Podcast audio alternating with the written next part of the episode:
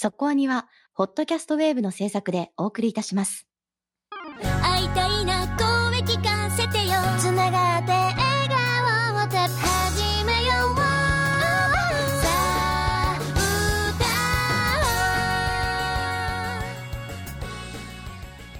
ディープじゃなくそこそこアニメを語るラジオそこアニ。そこアニいやー私にとっては衝撃のニュースが飛び込んでまいりましたはい。狼と香辛料が再アニメ化と。そうですね。13年ぶりに新作ということだそうです。はい。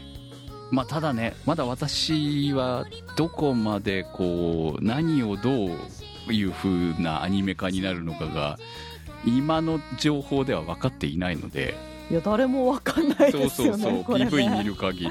PV ははい小説版の絵を使われているし、声優さんの声も出ていないしっていうのもあって完全新作であるっていうことは分かったんですが完全新作っていう言葉にはいろんな含みがあるじゃないですか、そうですね。うん、っていうのもあってえリブトとかそんなとかそれともワッチの旅は続くワッチらの旅は続くんじゃって言ってるから旅の続きっていうそういうこの第3期として期待していいものなのかどうなのかっていうところがまだ現在のし状況ではわからないっていうところは何よりもやきもきするっていう感じですけれども普通歌にコメントをいただいてるんで後からその話はしたいと思います。はい。ということで、えー今日の特集は？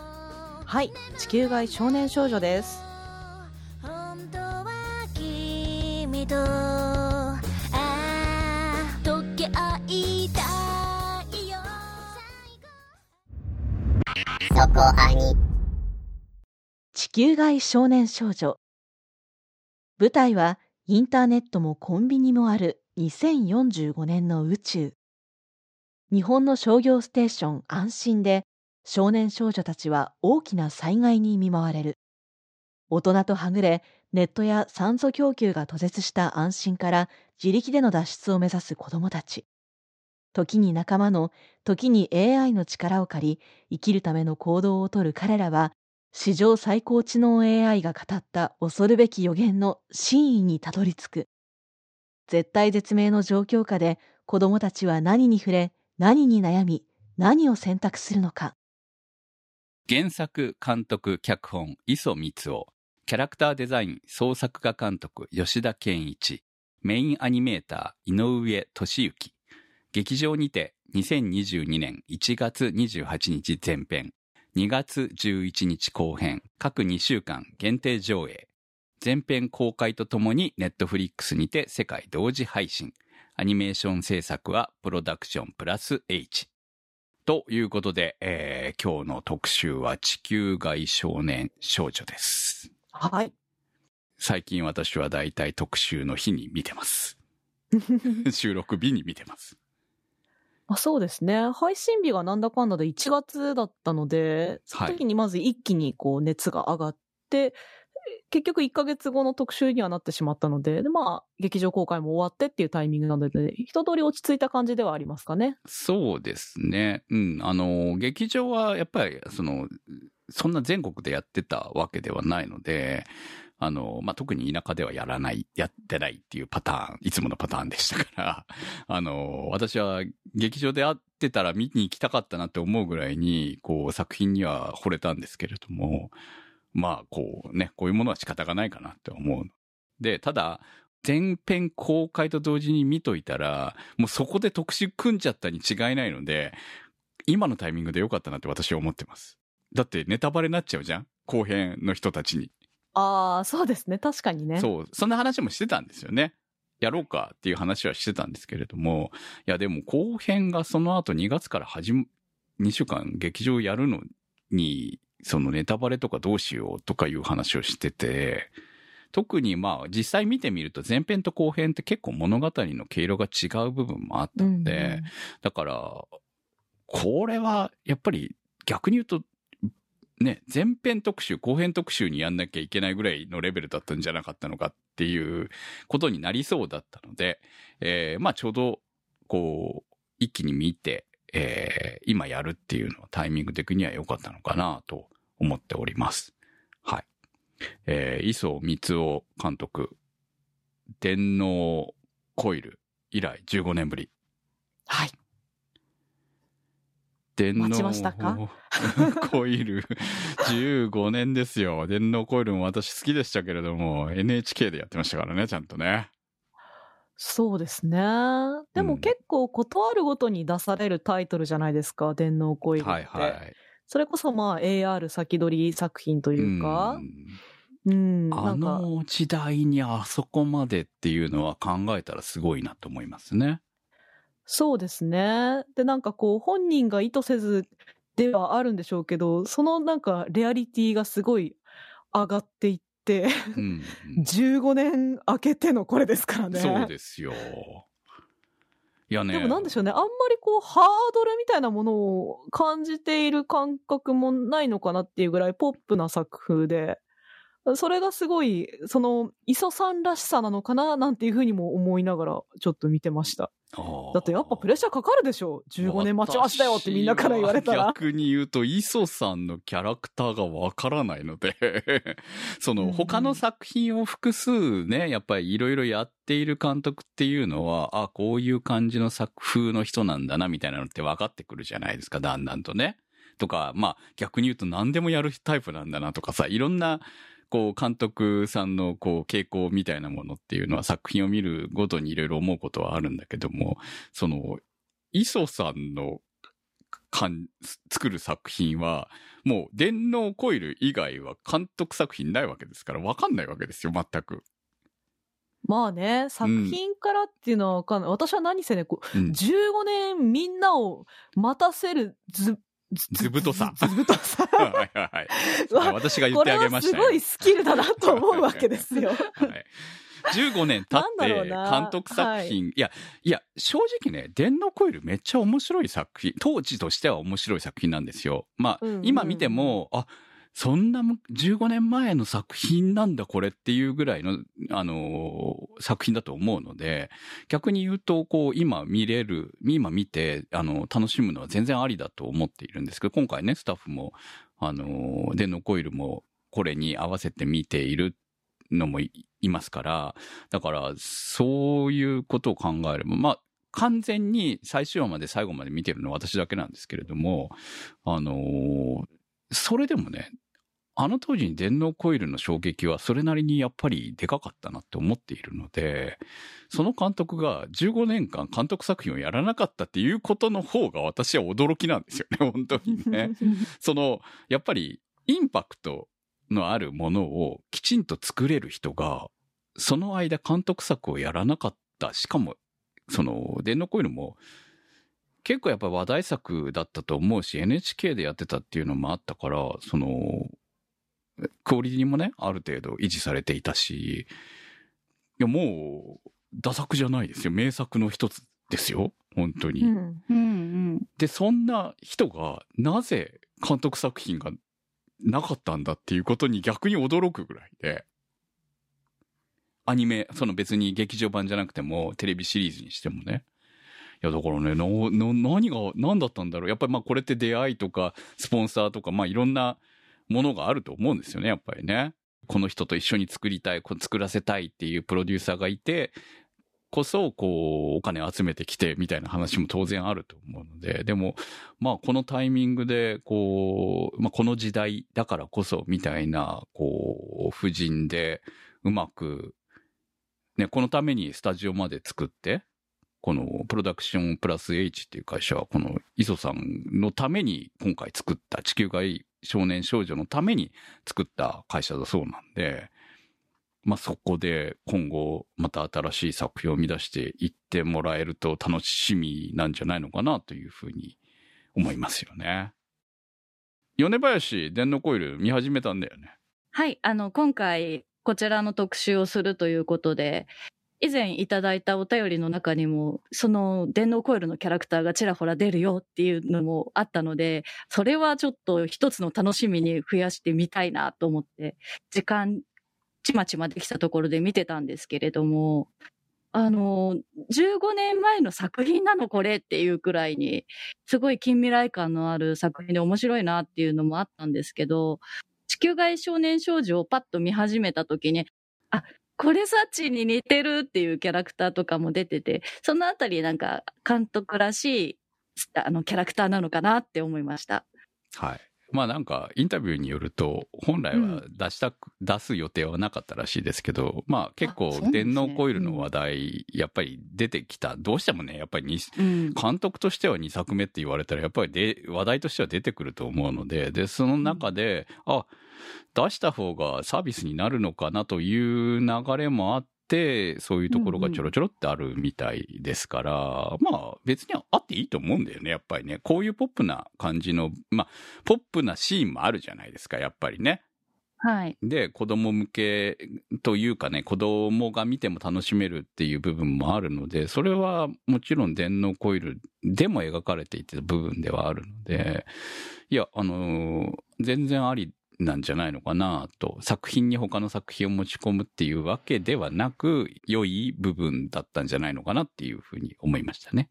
もう全然、あの、知ってても知らなくても、普通に面白い作品だったので、ぜひ、はい。見てる方も、見ていない方も、見ていただければなって思いました。あの、私は正直電脳コイルを見ていないから楽しめないってことは100%ないと思ってるんで、今回に関してはもう完全にあの地球外少年少女をうん見るっていう感じで、あの、その前作ではないわけですからね。だからはい。気にせず見てもらって構わないと思いますし、とにかくね、あの、私ちょっと勘違いしてたんですけれども、ネットフリオリジナルなのかと思っていたら、そういうわけではなく、ネットフリ独占配信っていうだけなので、あの、まあ、今後、ね、いろん、まあ、ネットフリが今は独占配信してますけども、その後どうなるかはわかりませんし、まあ、とにかく、あの、見てほしいというか、ネトフリで今配信しているアニメ、ネトフリ独占で配信している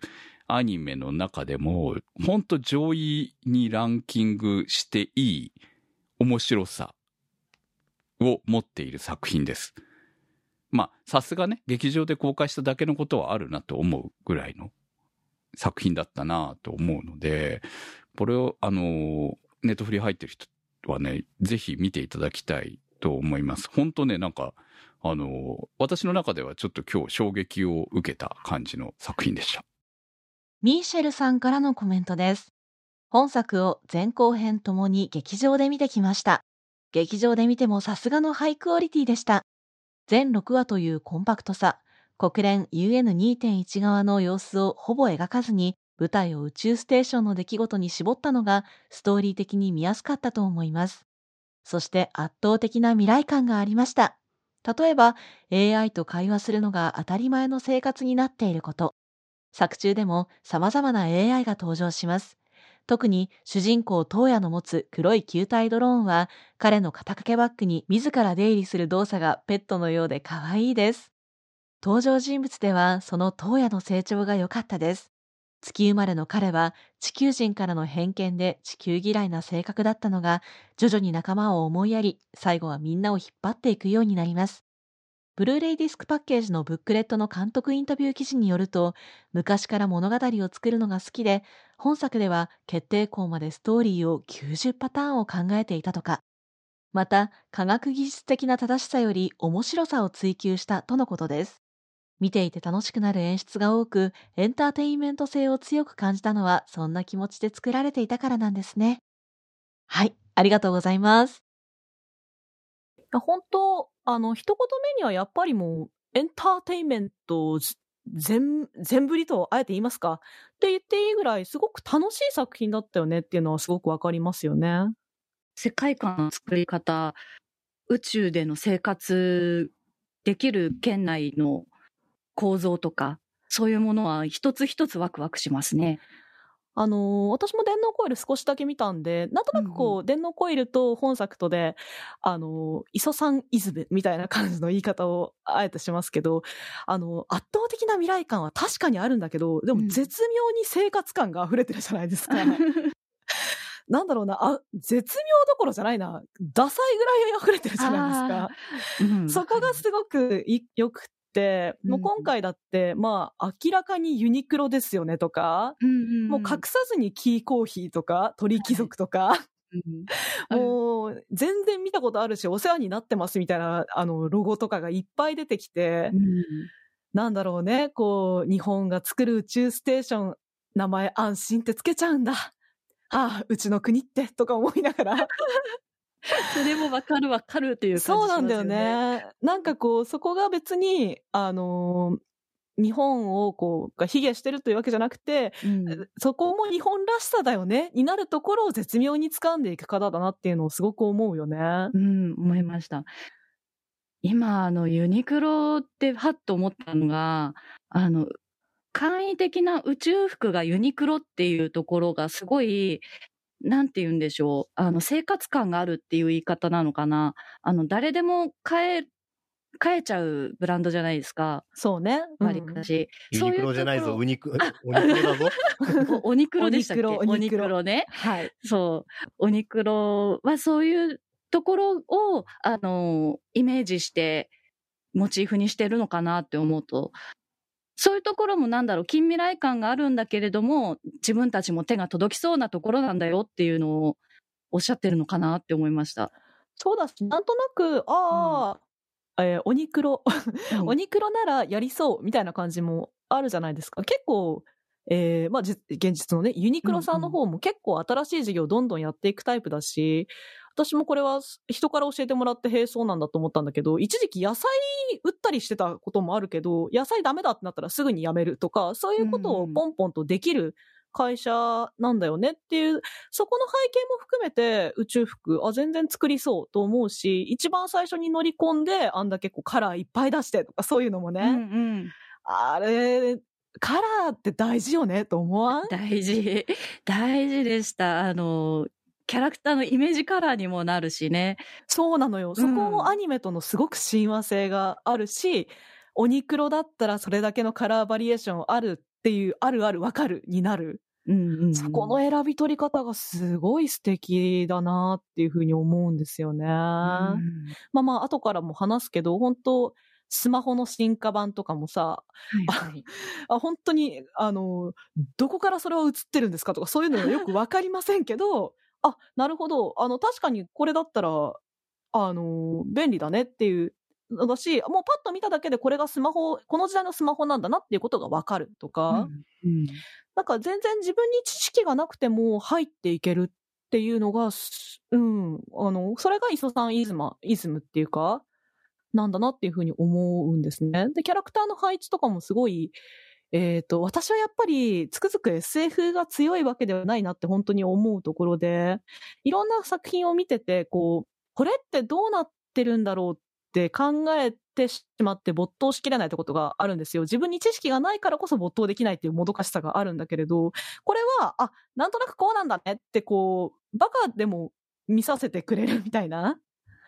そこはだいところがすごくぶミーナが担ってくれたところはありますよねそうだね。。本当にそうだね。ねうん最初、あの子は、ちょっとこう、この子、ちょっと変な子だなっていう風なキャラクターで、で、専門的な知識がないから、あの、わからんことが来たらわからんっていうキャラクターだったのが、どんどんどんどんこう、話が進んでいくに従って、みんなこう、ミーナに、ミーナのリアクションに共感するようになって、あの、話が見やすくなるっていうのはかなりあったと思います、今回い。や、うん、そうね。ミーナタンは、あの、なんだろうね、絶妙にこう、バカにしながら見られるのがすごくいいというか、いや、UN2 って何？って、そこまで何って言っちゃうの、でもありがとう、みたいな感じで。うん。わか、わかんねえのかよって突っ込みながらも、その補足に助けられるみたいな、すすごいいい役回りになっていきましたよね。まあまあ彼女がね、空チューバーとかもそういうところも分かりやすさを担っていたなっていうふうに思うし、なんかそういうアイテムの置き方、キャラクターの置き方で、ぐっと本当1話、2話と引き込まれたなっていうのは分かりましたね。1話がやっぱりすごい引き込まれましたね。これ、映画、劇場版だったら前編後編なんですけれども、あの、ネットフリー版は1話、2話、3話、4話、6話までっていう感じになってますので、あのまあ、要するに、間にエンディングが来るわけだよね。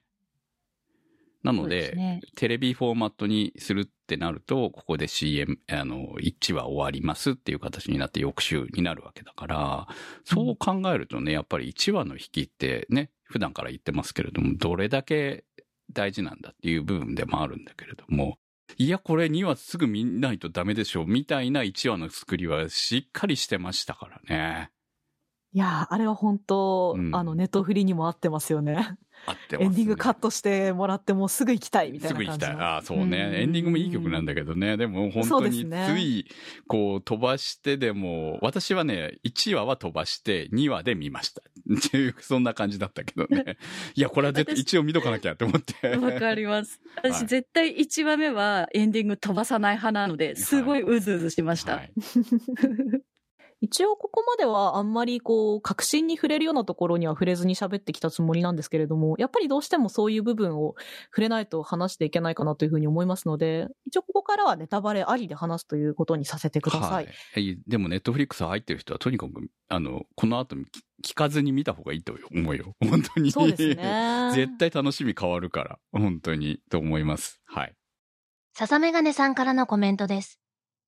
2045年が舞台だけれども、どこかで見たことある企業が名を連ねたり、フォロワー数を気にしている YouTuber がいたりと、現代の景色とそこまで変わらない様子から、なんだか現実がフィクションに追いついてきたのかなとも思ってしまいましたが、よくあるディストピア的な SF ではない、磯監督の近未来の姿の描き方が印象的でした。ガジェットの面で言うと、スマートがとてもよくできていて、手をスマホ代わりに用いることで、表と裏の2画面を使えますし、どこかに置き忘れることもありませんので、このアイディアにはなるほどなぁと思いましたね。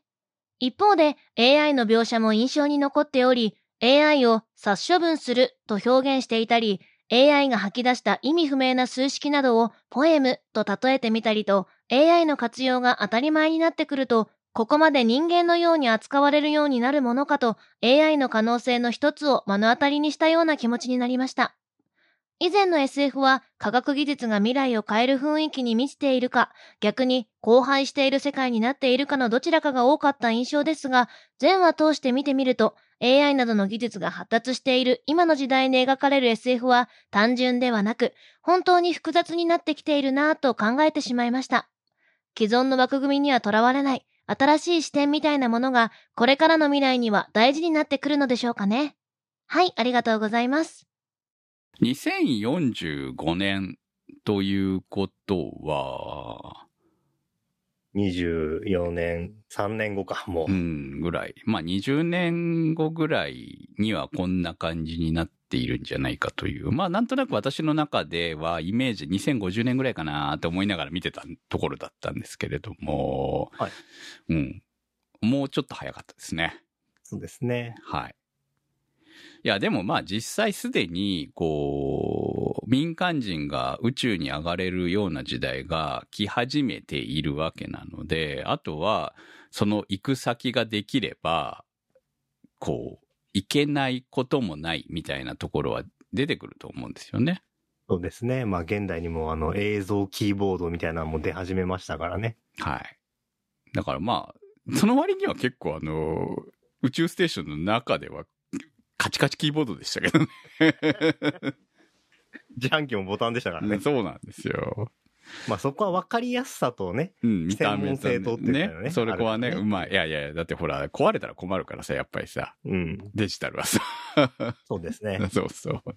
みたいなところはあると思いますけれども。いやー、でもほんとね、スマホの進化論って結構あると思って、うん。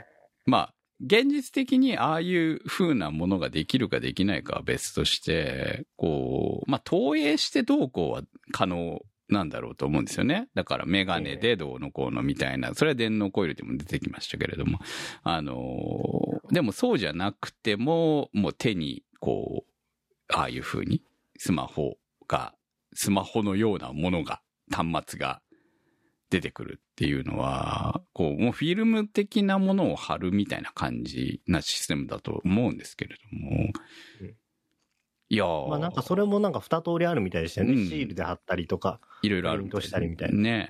うんうん。だからそうういやでもあの途中で出てきたあの、な 3D プリンタはいはいはいー、はい。もうあの辺も5年前までだったらちょっと出てこない描写だよなって思って見てましたけど。いや、まあそうでしょうね。あのぐらいねで簡単にいろいろ作れちゃう。もう実際ね、もう宇宙では使っているっていう話もありますし、まあ 3D プリンターのおかげでなんね、作れるものはかなり増えた。だから持っていかなくても済むものが増えたみたいなものを話は聞いたこともありますし、おうなるほどと。でもあの感じはさ、今の技術の進化系に当たるものだよね。確実にね。はいはい少なくとも15年前にはこうイメージできなかったものだよね。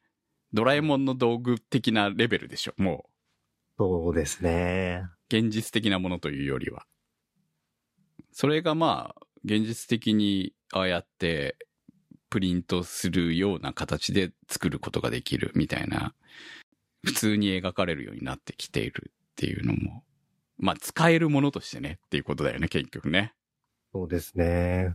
まあそれによってできるドラマもあるし、うん。考え方もやっぱり、これがありなんだったらこっちもありだろみたいなところで、どんどんどんどん広がっていくから、いやー、お話も、新しいそういう小道具が新しくなることによって広がっていくんだなーっていや、いうのもうこれが SF ですよね、やっぱりね。SF の、こう、なかなかここ最近、まあいろんなね、ディストピアもの的な未来 SF は、まあ、たくさん見てきましたけれども、ここまでまあ比較的、まあ実際後半の方はいろいろありますけれども、明るめの内容で、こう、なんていうのかな、ワクワクさせるようなアドベンチャー的なもの語りで、えーまあそこに関しては描き方かなーってそうそうそう。だからうまいなーってう。思うんだよ、ええ本当に。だから小物がちゃんとしっかり描かれているっていうのは大事だよねっていうのを改めて思わすさせられたかなっていうふうに。まあ、そうですそね。の、ね、さっきから出てる宇宙服もそうだし、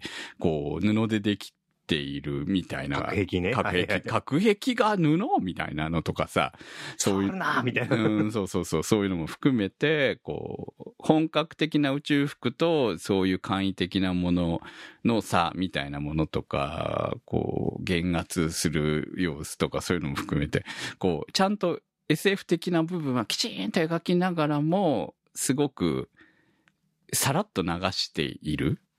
うん。それを見て感覚的に理解できるっていうのは本当これはうん描いてる側の技量って感じでしたね。ね。まあもちろん、その、面白い方と現実的な方のどっちを取るかってなったら、面白い方を取るっていう風な選択肢は取ってきたらしいので、あの、ここはこれはありえないよみたいなことは野暮ですっていうことみたいですけれども、でも、まああの、SF らしさってそういうことだと思うので、うそうですね。ん。だから、ね、まあ、時代によっても変わってくるじゃない？この当時だったらやっぱりこれはありえないよねって言われたかもしれないけど、このじ、また何年か先になると、あ、いけるかも、みたいな話になっているのかもしれないしさ。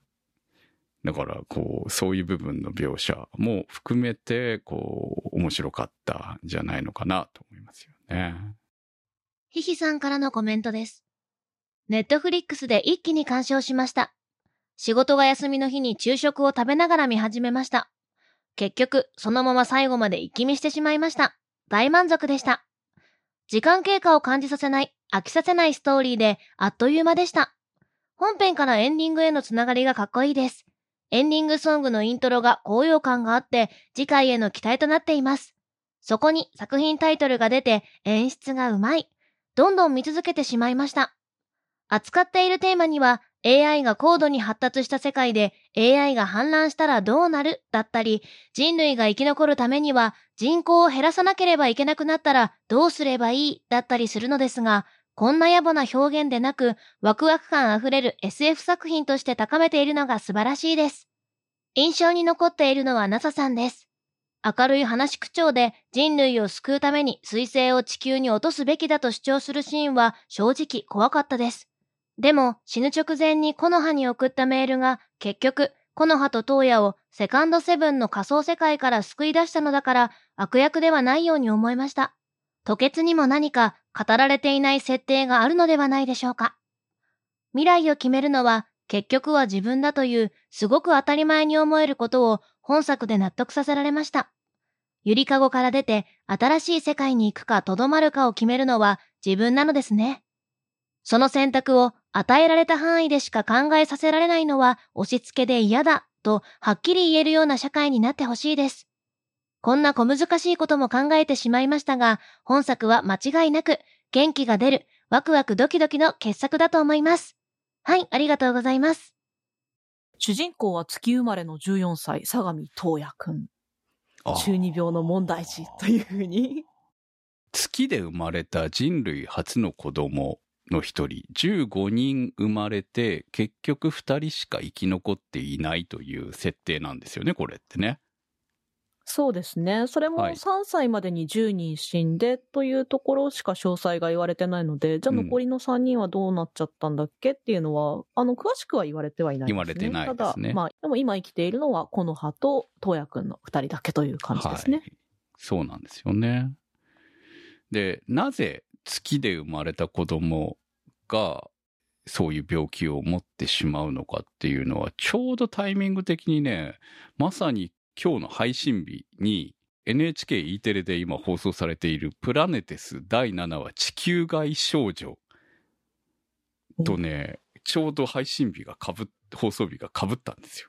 なんというタイミングでしょまあ、このタイトル、実際にプラネテスにキャラクターデザイナーの吉田健一さん参加されてたんで、タイトル被る、被りますよ、みたいな話は実際あったらしいんですけれども、実際にね、宇宙を扱った物語の、まあ、名作なんで、このまま行きましょうっていう話になったっていうことがインタビューで言われていたという話を聞きますので、まあ、この地球外少女のお話も、要は月で生まれたから重力、重力の問題が出てくるんですよね。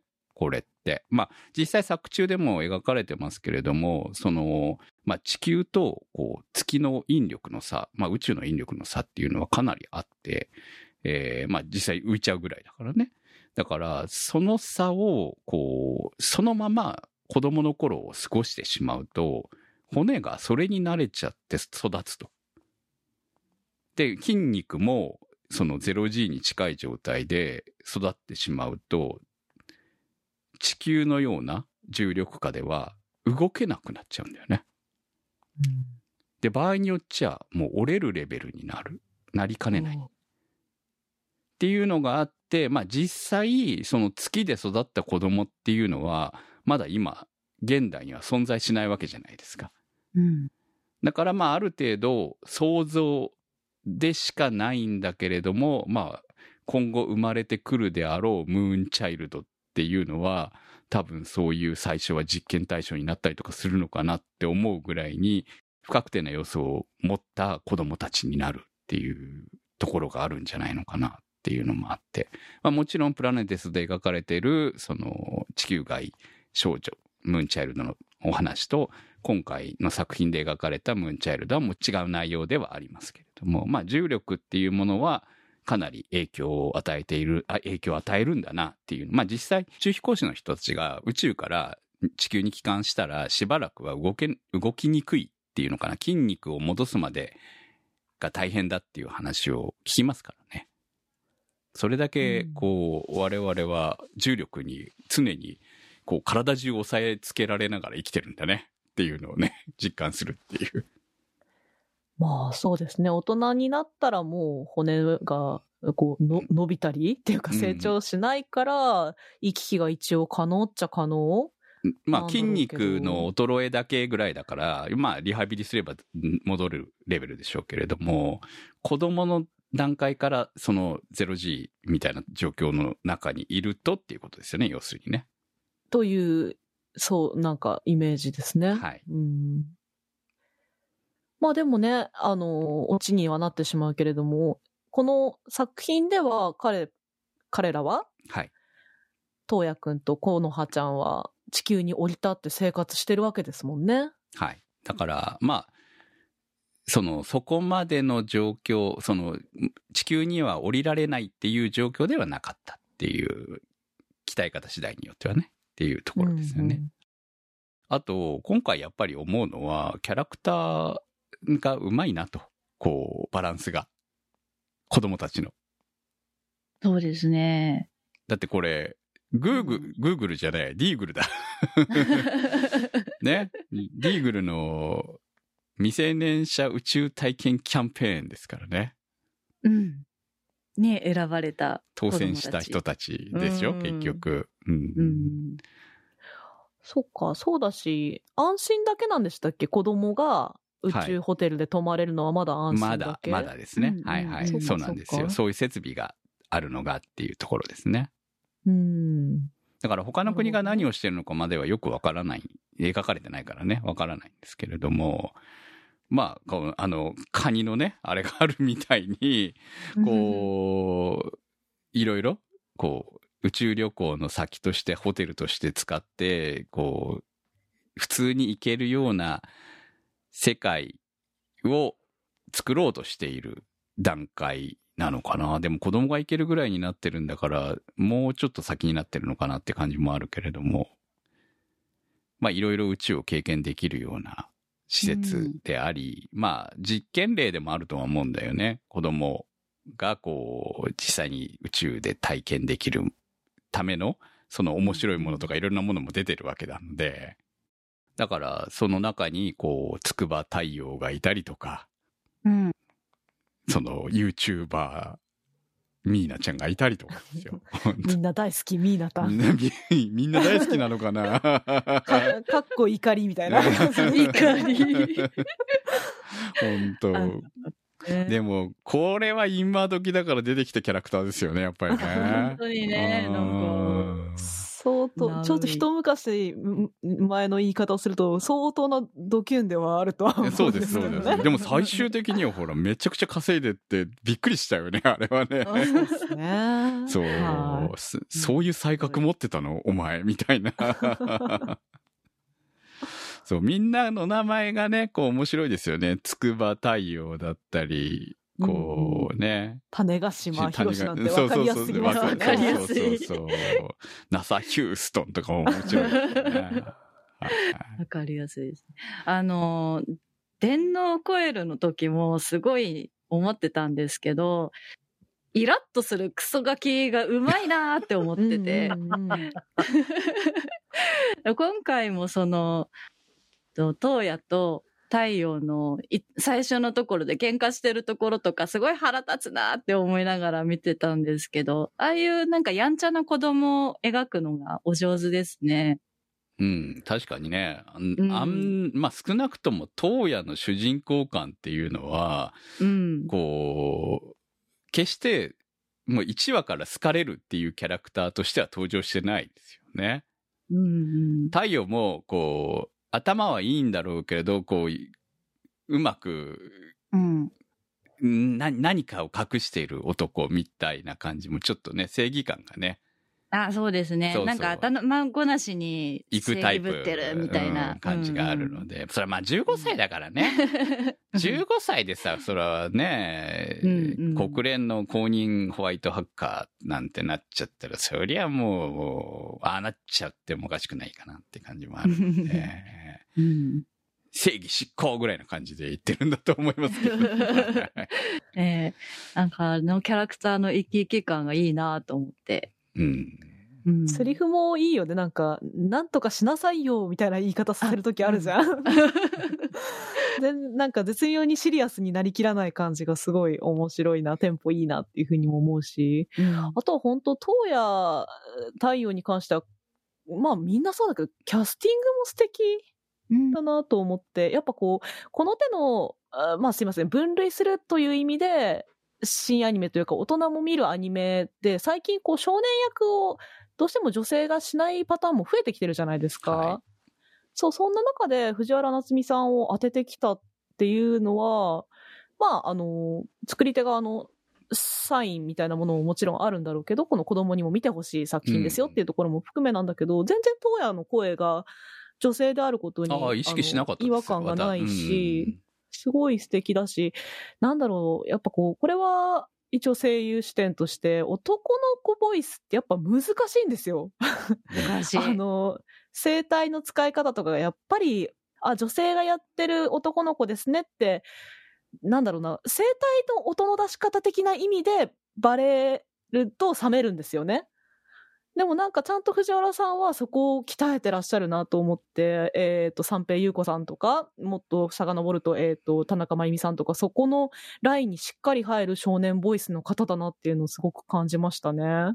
最初に意識したのは少年メイドだったので、その頃から男の子をやりたいという方なんだろうなっていうふうには思うし、やっぱ少年ボイスをやりたい女性声優って今までにもやっぱり多いんだけれど、なかなかそこ、偉そうな言い方になるけど、クリアしてる人は決して多くはないなと思うから、すごくいい人が抜擢されたなっていうふうに思いました。うん、うまかったよ。本当に。うん。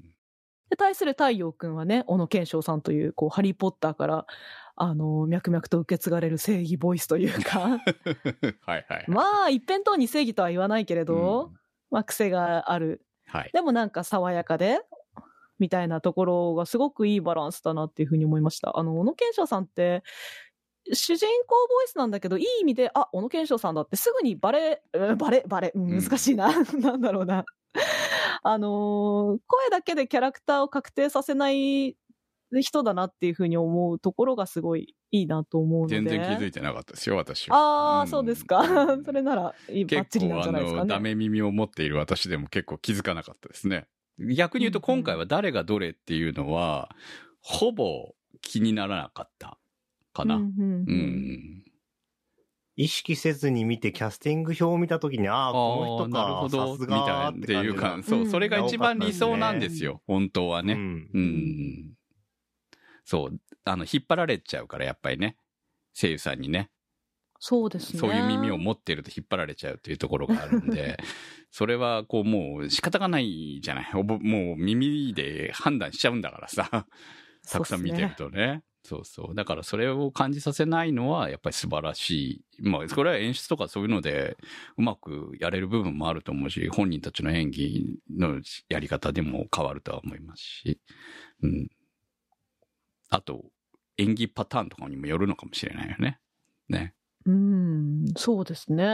まあそこ言うとやっぱこうコメントにも書いてもらった NASA さんとかもね、伊勢マリアさんですけれど、伊勢マリアさんなんてね、もう数々いろんなイメージのあるキャラクターがいる気もするのに、NASA でしたね。あ、全然、本当に NASA でしたね。うーん。まあ。ジークジオン言うてそうな人やのにな。ね、ほんとそうなのよね。そうでしたね。ジークジオン言ってる人でしたね。そうですよ。本当に。あんなに明るい感じで、まあ、明るいだけじゃなかったけど、キャラクターは。まあね。バナージって言ってたのにね。ねそう、そうですよ。結構怖いところは怖かったですよねう。ん。ナサ・ヒューストンというキャラクター自体がね、やっぱり、こう、実はっていうところがやっぱあったわけなので、だからやっぱり必要、そういう、こう、冷淡な部分っていうのも必要なキャラクターでしたからね。うーん、なんかね、こう、ナサス・ヒューストンはすごくもったいないなって思ってます、私は。いや、しょうがないんだよ。しょうがないけど、本当ワンエピソードだけだったよな。こう、こう、ひっくり返ったのが本当にワンエピソードで終わってしまったのがすごいね。いや、の俺、ー死なないで、実は、あの、最後のそこに乗ってたりとかすんのかなって思ったぐらいでしたよ。作品のね、うんあの、てあのカラー的にそういうことがオチとしてあったらハッピーだなとか思ったけど、そうはしないんだっていうところも含めて好きなんだけどね、この作品がね。うん。そうなの。好きなんだけど、こん、こんなふ、えーもったいないなって思わせられているところも含めて、あの、良さだとも、いうことも分かってるんだけど、それでもなんかね、彼女のことはい擁護してあげたくなっちゃうんだよね。っていうか今までねもこの人はもうセブンポエムである種諦めに入ってるからな。そこから動かない人だったから。主人公たね。ちが助かったのは、そこから動かそうとして動かそうとしてっていう結果だと考えるなら、まあ、このお話としては、これで正解なんだよね、とも言えるよね。うんあ、まあ確かに、ね。そうなのよあの、そ彼女が諦めに至ったまでに、葛藤があったのかなってことをあまりこう思わせてくれないじゃない？まあ、だって表には出し出してなかったからね。それまでは普通の看護師の大人役、みんなを見守る大人役をやってたわけだからね。それまでは。そうどれそうだけフィッなんですよねツという言葉に対して、あの、ね、しこりを持ってたのかもわかんないからねう。。うんん、そうなの。わかんないように、わか、あの、なんか演技者としてはさ、こう、葛藤してししまった私みたいなのをこうお芝居で入れたくなったんじゃないですかね、伊勢さんとかこう聞きたいわ、すごく。それを磯さんに抑えられたんですか？ど、どうなんですかってすごく聞きたい。いうん。や、あれはね、監督プランなのかな声優プランなのかなってすごく気になってます。めっちゃマニアックな話してますね、これ。いや、でもそのぐらい、あの、全然わからなかったですよ。実は彼女がて、うんまあ言ってしまうテロリスト側だったっていうのはね。まあ物語の方に戻りますけれど、結局、ナサ・ヒューストンはあれで幸せだったのかな？ああ、そうですね。なんか、そうですね。うん。そういう風にも、お、なれないからこそこんなに彼女が気になるんでしょうね。そうだと思うんですよ。うん多分、そう思う、本人はもしかしたら幸せだったのかもしれない。予言通り、そこで一人は死ぬんだっていう予言に基づいて自分は行動していたわけでしょセブンポエムの。うん。で、その予言は当たっていたわけですよね。ある程度までは。ある程度どころか。もう完璧だったわけですね。結局ねいろいろね。だから、未来はまだわからない。でも今は、のところまでは当たっていた。だから、その中で誰も死なないわけではなく一人は死ぬ。その一人は自分が死ねば、その自分がその一人になる。っていうふうに考えたら、NASA が自分でそれを選んだとも取れないこともないし。そうですね。あの感じだと、自分がというよりかは、一人っていう感じだったのかなっていう気がしますようね。んそうなんですよね。難しいところなんで、ここはやっぱり、わかんないけどねうんうん真実はわからないです。はい。大宮ランナーズハイさんからのコメントです。待ちに待った磯光雄監督の電脳コイル以来の15年ぶりの監督作。キャラクターデザインは吉田健一さん。メインアニメーターは井上俊之さんというだけで期待感が爆上がりです。視聴しての感想は期待値を超える面白さと懐かしさと両方感じさせてくれる傑作でした。私は主人公の東野の成長ぶりを見守る気持ちで視聴したのですが、ひねくれ者の東野が仲間と打ち解け、素直になり、大切な人を守っていこうと奮闘する姿は心地よかったです。加えてこの作品の中で重要な存在として描かれているのは AI。最善の答えを出すために私たちがいると言っていた AI ブライトが終盤で皆さんのお役に立つことができたでしょうかとつぶやきながら大気圏に突入して消滅していくときは悩むことができるという人間のレベルに AI が一瞬だけ到達した瞬間を見たようで泣けました。あと、電脳コイルが大好きな私としましては、最終回でデンスケとヤサコの妹、京子が出てきたカットは最高のサービスカットでした。次がいつになるかわかりませんが、磯監督の次回作に期待しています。ありがとうございました。AI が出てくる物語というと、やっぱりどうしてもディストピアもの的なものがどうしても多くなりがちなんですけれども、まあ今回の場合、その、セブンと呼ばれる AI は、人類が考えうる最高、人類が考え得ら得ないか、最高知能まで達したために、普通だったらそこで人類の排除を始めるわけじゃないですか。まあ、ありきたりな。ありきたりな物語だったら。でもそうはいかず、結局、えー暴走したのか、というような文脈で語られてますよね。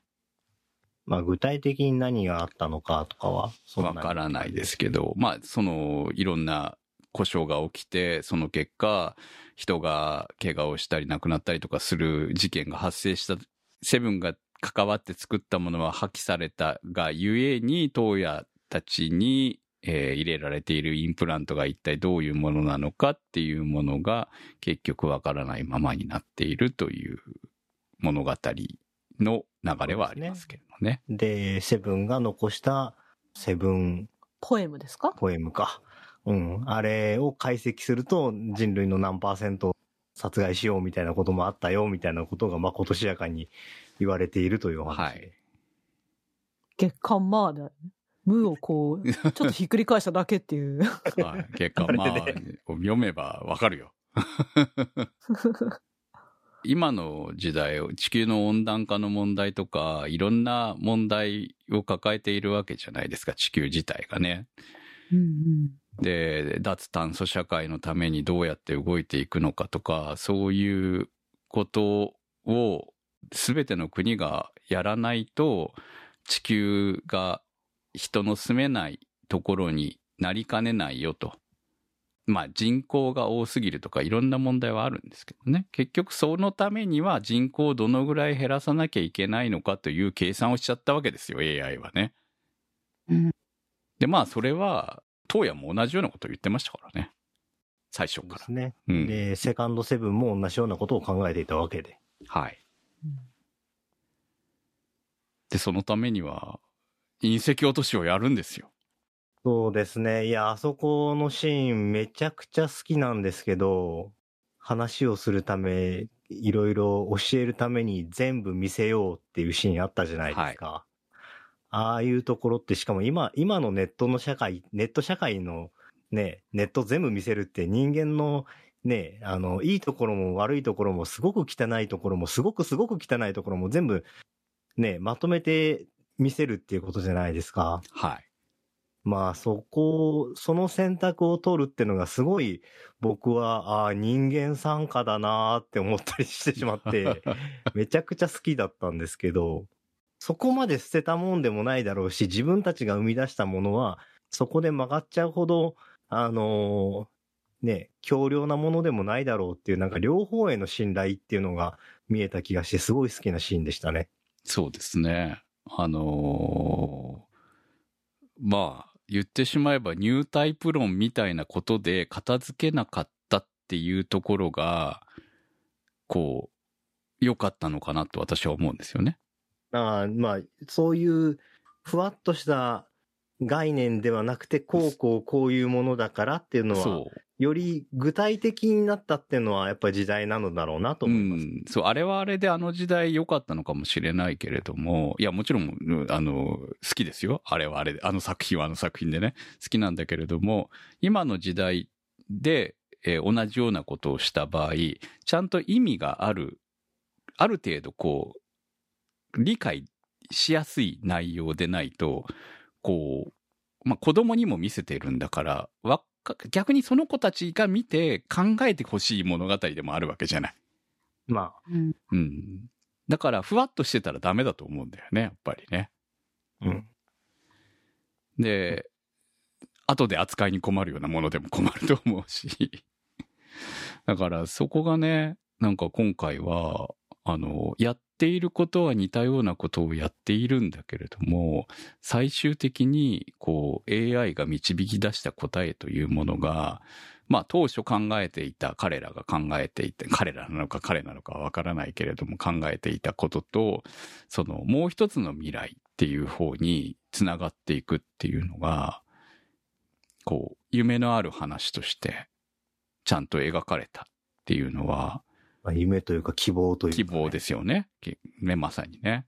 になっていくっていうのは、その、ちょっと後半のディープな話からちゃんと未来のある話につながっていくところは、その、まあ、量子コンピューターだったりな、ね、当時はなかったコンピューターだなわけで、量子コンピューターはもうすでに作られているわけですからね。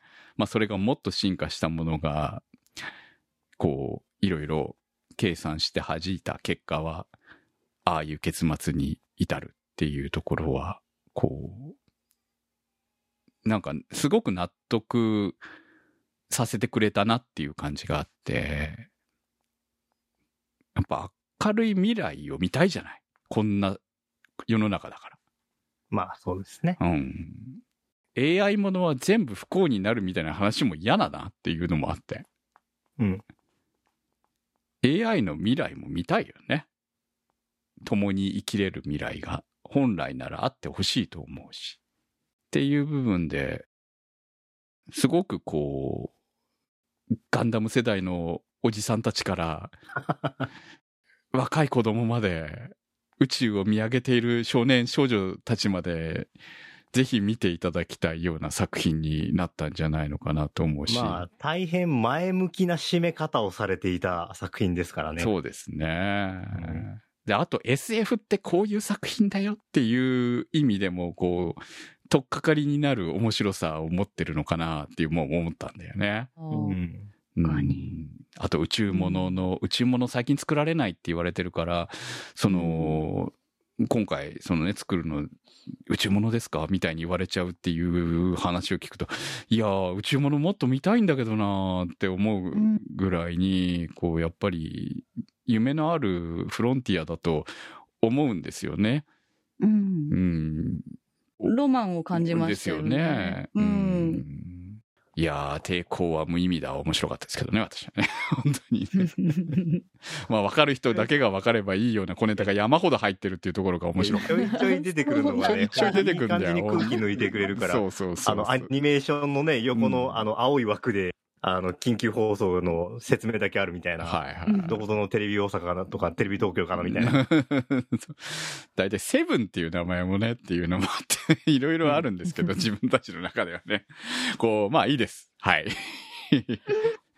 一つせっかくこのタイミングだからやっぱ足しておくべきかなと思うのは、あの、2021年に愛の歌声を聞かせてが出てるのもすごい相乗効果的だったかなって、これは本当タイミングの奇跡があるなっていうふうに思って、あれもね、片やこう AI の明るい、未来のハッピーなエンディングを描いてますねうん。描いていて、ただ、これすごいざっくり分けですけど、やっぱ愛の歌声を聞かせては、子供に見せるなら女の子だなって思ってたんですよ。はい。対して地球外少年少女はタイトル少年少女だけど、やっぱり少年向けかなっていうふうに思うから、なんかその双方がこの二つの作品でカバーされたんだっていうのはすごくいいな。子供たちに、うん、見てほしい未来がこうやって、明るい映画がダーフリーなね。うんうん、そうそうそうそうそう。世代だというところをふ分かっていつつこうやって分けてしまったけど、もう広い層に届けられていけるっていうのはすごい素敵な現象だなって思いました。私はほら、娘がいるから思うけど、女の子でも全然ありなんじゃないかってやっぱ思う。あ、全然全然、うんえそれはもう愛の歌声だってそうなんですよ。うんそうだね男の子が見てもきっとときめくとは思うけど、やっぱ入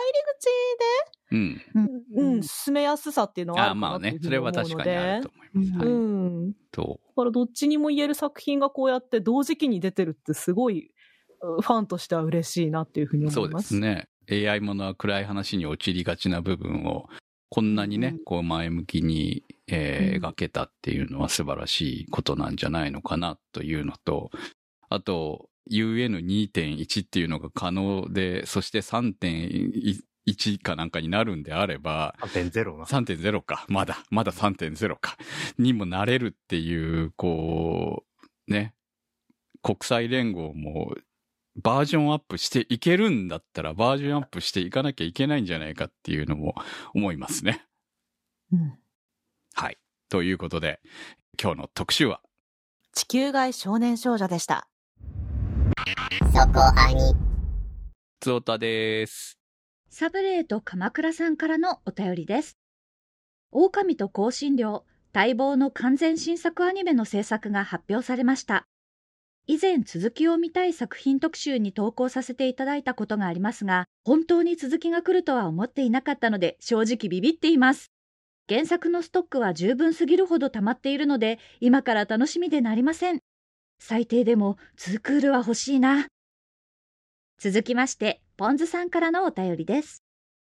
ここ最近はあの作品が？と感じてしまうほどに動きのなかった作品たちの続編制作発表など、作品の再熱が多く見受けられるように感じます。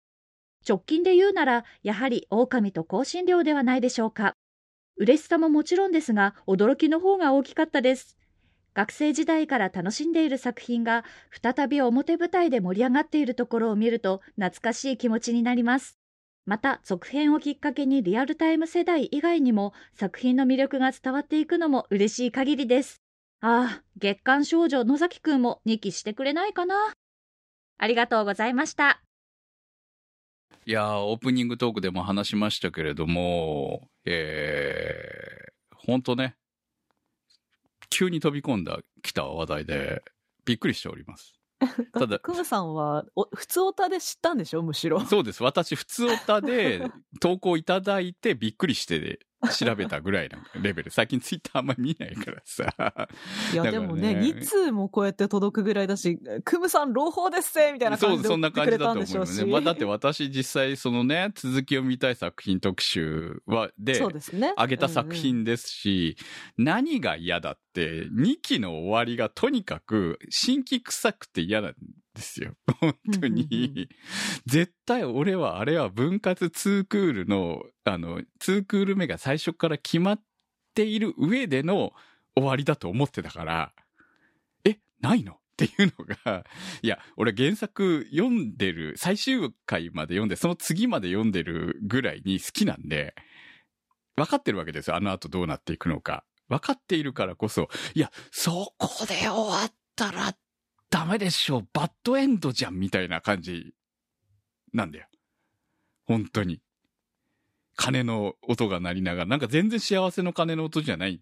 とりあえず生き残れてよかったねぐらいの感じの鐘の音で、幸せじゃないみたいな感じで、そこがね、なんか納得できなくて、だから、あの、まあ、完全新作で、ただ、その完全新作まだ疑ってますから、私ね、本当にね。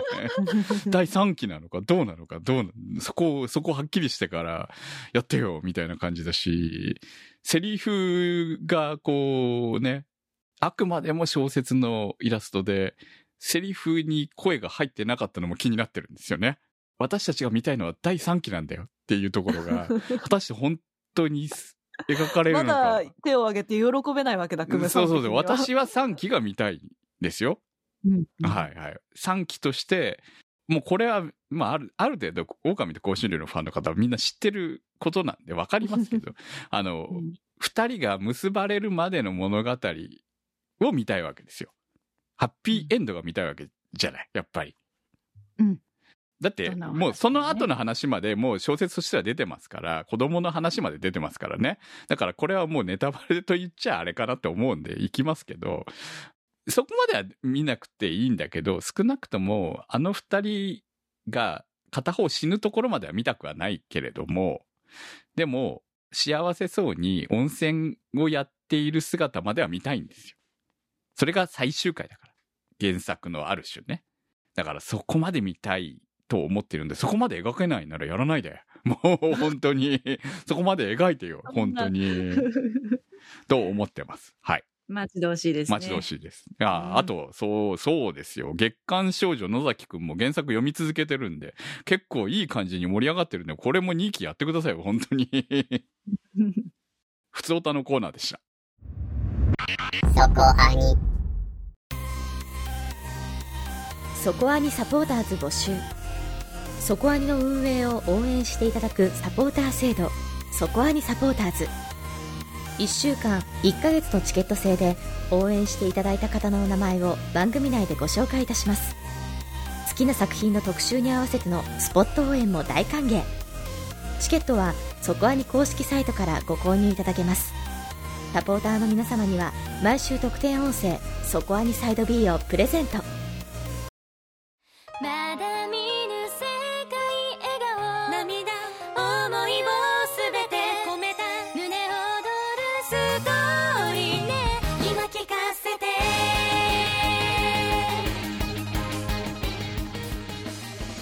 送りしてまいりました、そこアニです。はい。今期は比較的テレビシリーズを特集してまいりましたが映画とネトフリー独占配信という作品をやりましたので来週はまた今期のテレビシリーズを取り上げようかと思っております来週の特集は？はい。来週は、そのビスクドールは恋をするを特集します。いいとこですよね今いや、なんか、マジで、シュキピとかいうやついるんだと思いながら見てはですけど。普通はいねえよ。わかんないわかんない。でも私、若い人の友達にもいないから、ギャギャルもいないからあさ、そうだね。ギャルのあ友達。こうなんだって思いながら見いやいやてますよ。言われ 言われたいわ本当に。って思うぐらい。いやっていうかいいよね 本当に。ラブコメいいよね。本当にって思うぐらい。ですね。今週と来週との共通点はどっちもハッピーな作品ですね。あそうですね。そうそう。やっぱりはい。ハッピーでありたいじゃないですか。今こんな時代だからこそ本当時代というかこんな今だからこそですよ。本当にもう。はい。はい。ということで来週。皆さんからのギャルのコメントをお待ギャルちしてます、ね。ギャル語はいらないよギャル語はね。はい。感想お待ちしております投稿の宛先は？そこはに .com までメニューバーにあります投稿募集をクリックして投稿をお待ちしております。地球外少年少女特集は立ち切れ線香さん青梅財団さんマキさん夜さえあればいいさん B さんニワッチさん常新さん福さんメガネ属性ノットイコール負け属性さん黒うどんさんたけさんひひさんジョニーさん金猫さん猫ひたさん直輔さんのサポートにてお送りいたしましたサポーターの皆様には毎週アフタートークそこアインサイド B をお届けいたします。今週もサポートありがとうございました。それではまた来週お会いいたしましょう。お相手は私くむと。なせひとみと米林明子と宇宙世紀仮面でした。